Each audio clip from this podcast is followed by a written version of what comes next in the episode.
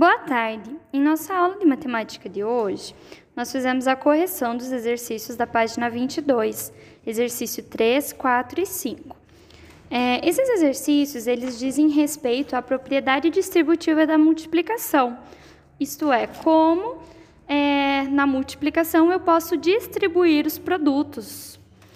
Então, vejam lá, na questão 3, ele coloca o problema de um aluno do quinto ano que utilizou a multiplicação 7 vezes 35 para é, compor o seu resultado na propriedade distributiva. Usando essa mesma estratégia, os alunos fizeram, junto com a professora no quadro, as letras A, B, C e D. A letra A, 9 vezes 47, eu vou utilizar os numerais 47, né, o numeral 47, para distribuir ele dentro do parênteses. Então, eu vou fazer 9 vezes, entre parênteses, 40 mais 7. E aí eu sigo fazendo a mesma regrinha na propriedade distributiva. Isto é, primeiro multiplico 9 vezes 40 mais 9 vezes 7.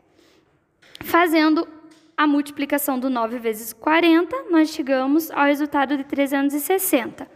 Na sequência, 9 vezes 7 resultado de 63. E por fim, é só somar o 360 mais o numeral 63, que vai dar um total de 423. A regra da propriedade distributiva é sempre ir distribuindo os números para facilitar a multiplicação. E assim sucessivamente foram feitos nos demais exercícios. Na questão 4, ele pedia para usar a propriedade distributiva para resolver as multiplicações. Uma vez que a multiplicação ela já estava distribuída. Então, você tem lá 3 vezes, entre parênteses, 12 mais 7. Como que eu faço isso?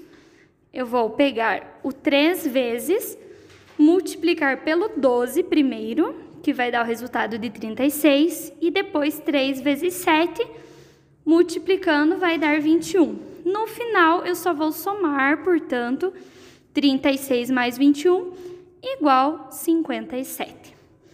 E no último exercício, é, nós tínhamos a representação de, cinco, de três teclas da calculadora, número 5, 7 e 9. E para resolver as multiplicações, nós não devíamos utilizar esses números. Nós devíamos distribuir esses números por outros. Então, lá na letra A, eu tenho, por exemplo, 68 vezes 5. Então, eu vou distribuir o número 5, ou seja, separar ele numa quantidade melhor, menor, para que a minha multiplicação fique facilitada. Então, eu farei lá 68 vezes 2 mais 68 vezes 3. Entre parênteses, eu coloquei o 2 mais 3, que é igual a 5, né? Que significa o 5 aqui.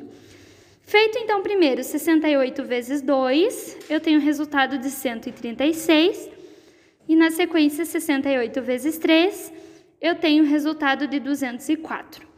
No final dessa multiplicação, eu vou somar o 136 mais 204 e o resultado será 340. E assim sucessivamente eu farei na mesma ordenação, apenas com números diferentes, na alternativa B e alternativa C da questão 5.